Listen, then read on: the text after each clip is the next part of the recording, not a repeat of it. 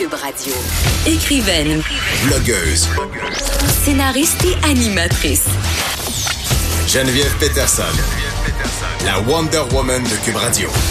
On revient sur les tristes événements qui ont lieu en fin de semaine aux États-Unis, donc la tuerie à El Paso et celle aussi en Ohio, avec Julie Lesage, qui est une Québécoise en fait, qui habite à Houston, au Texas, et qui possède une arme à feu, comme bien des gens là-bas, il faut bien le souligner. Bonjour, Madame Lesage. Bonjour. Merci euh, d'être avec nous. Écoutez, euh, je, je vais y aller directement. Là, c'est pourquoi vous avez un gun? Parce que moi, dans ma tête, c'est c'est quand même quelque chose qui est pas anodin posséder une arme à feu dans sa maison et même la porter sur soi pour dans ses déplacements. Ben, en fait, c'était le même. J'avais le même sentiment quand je suis déménagée ici. Bon, tu sais, on est au Québec, on n'est pas trop euh, euh, habitué d'entendre parler de ça, mais euh, en voyant les gens ici, euh, la, la, la façon dont ils nous décrivent euh, comment c'est important de pouvoir se défendre, euh, qu'en fait c'est le seul moyen vraiment que tu peux te défendre contre quelqu'un qui a un gun, tu sais, un gun, euh, l'équivalent c'est un gun. Donc, euh, j'ai trois enfants, euh, bon, souvent les femmes vont être ciblées là, par, par par des gens parce que on n'est pas toujours euh, focusé, on focus sur nos enfants. Dans, dans un parking, souvent, on veut être une cible. Donc, je me suis dit, bon, c'est peut-être important pour moi d'avoir une arme, mais, mais pas juste l'avoir, l'arme, mais d'avoir le port d'arme pour aller avec. Donc, je peux maintenant la porter. Oui, mais là, vous me dites euh, contre un gun, il y a un gun, mais je veux dire, s'il n'y a pas de gun, il n'y en a pas de tuerie, il n'y en a Ben, pas de il y en a- violence. y a-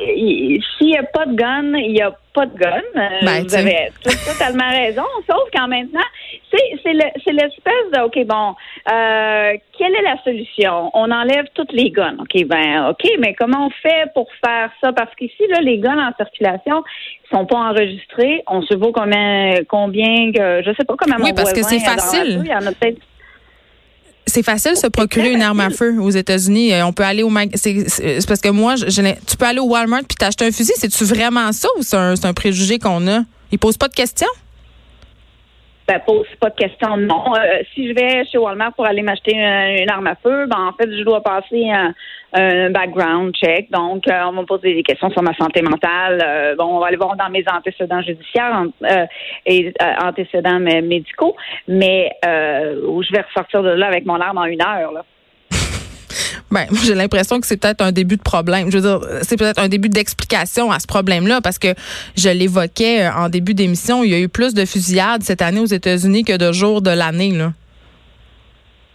Mais en fait, j'ai pas l'impression que le, parce que bon, des guns, il y en a depuis de- depuis la nuit des temps. On a toujours eu euh, bon, le, le Texas est reconnu pour avoir des plusieurs armes en circulation. La plupart des gens que je connais ont tous des armes à la maison.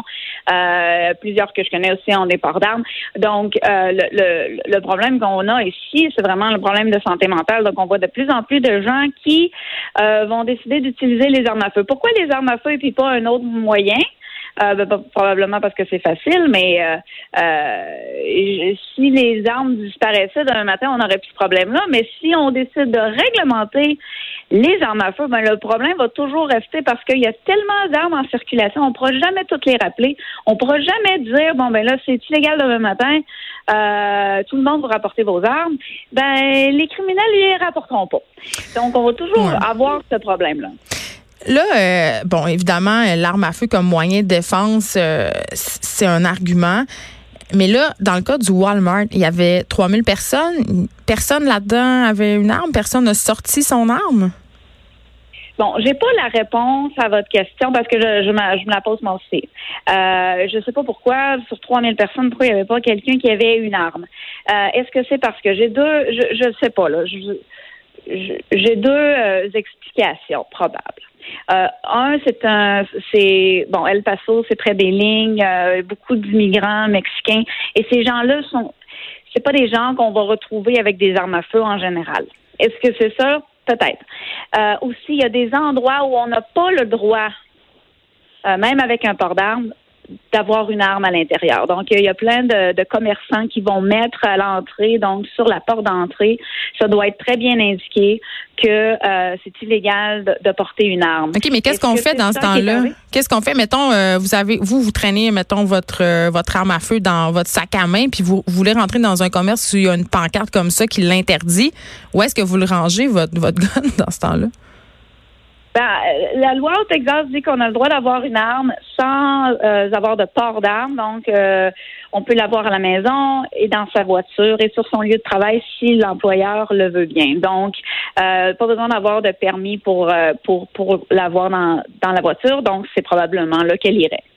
Mais là, dans ce Walmart-là, est-ce qu'il y avait une politique anti-armes, justement? J'ai essayé de trouver, ce matin, j'ai essayé de trouver la réponse. Euh, moi, c'est la première question qui me vient à l'esprit. Je, je trouve pas la réponse. Euh, on me disait, oui, mais est-ce que chez toi, le, le Walmart, tu peux y aller? C'est pas vraiment... Euh, euh, il y, a des Walmart qui pourraient dire oui, des Walmart qui diraient, que non.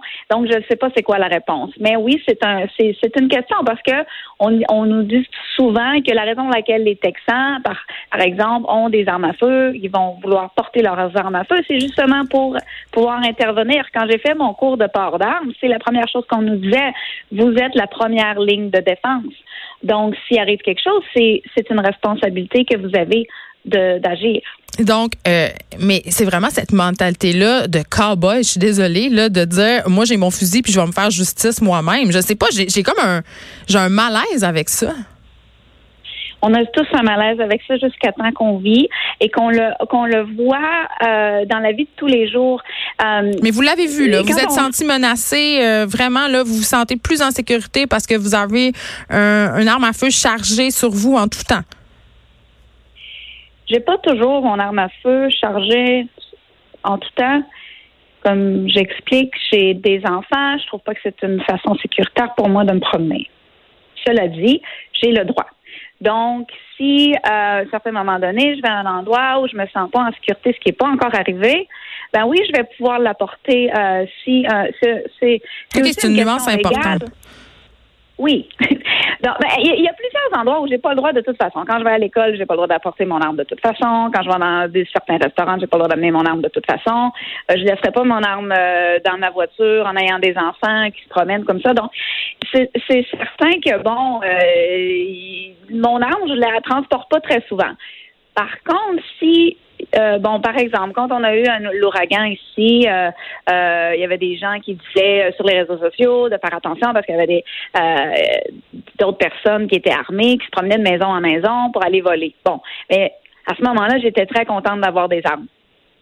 il y a eu plusieurs, évidemment, incidents dans des écoles et on a évoqué l'idée d'armer les professeurs. Est-ce que c'est une bonne ou une mauvaise chose selon vous? Encore là, on peut avoir des bons professeurs qui vont utiliser les armes à feu correctement, comme on peut avoir de très mauvais professeurs qui vont ne pas euh, être capables de le faire. Donc, euh, je pense que c'est sûr que d'avoir de, certains endroits où bon, il n'y a pas d'armes à feu du tout, puis des endroits où il y a des armes à feu, mais c'est sûr qu'on va avoir de tueries dans des endroits où il n'y en a pas d'armes à feu. C'est comme un appel à tous, dire OK, bon, ici, il n'y a personne qui est armé, vous pouvez venir euh, tuer. Tu sais, c'est, c'est, le bout qui me dérange beaucoup de ne pas avoir euh, bon mais dans les écoles de mes enfants, il y a des armes, des il y a des officiers qui sont armés, et en même temps, on se dit, bon, ça n'a pas de bon sens. Euh, par contre, si on quand on y pense, qu'on dit OK, bon, mais c'est le seul endroit où il y a, il y a pas de gun. Est-ce que c'est safe? Absolument pas. Donc, c'est pour la raison, la, raison pour laquelle les parents demandent d'avoir des officiers qui sont armés. C'est pour ça. Et même dans les universités. Dans les universités ici, euh, le port d'armes, il est euh, légal pour les étudiants. Et là là. Mais en tout cas, moi je quand même que je trouve quand même que c'est un cercle vicieux puis qu'on nourrit en quelque part la bête, mais je comprends que quand on est là-bas, euh, évidemment, ben on, on, sent peut-être le besoin de porter une arme. Est-ce que vous l'amenez avec vous votre arme à feu quand vous venez au Québec?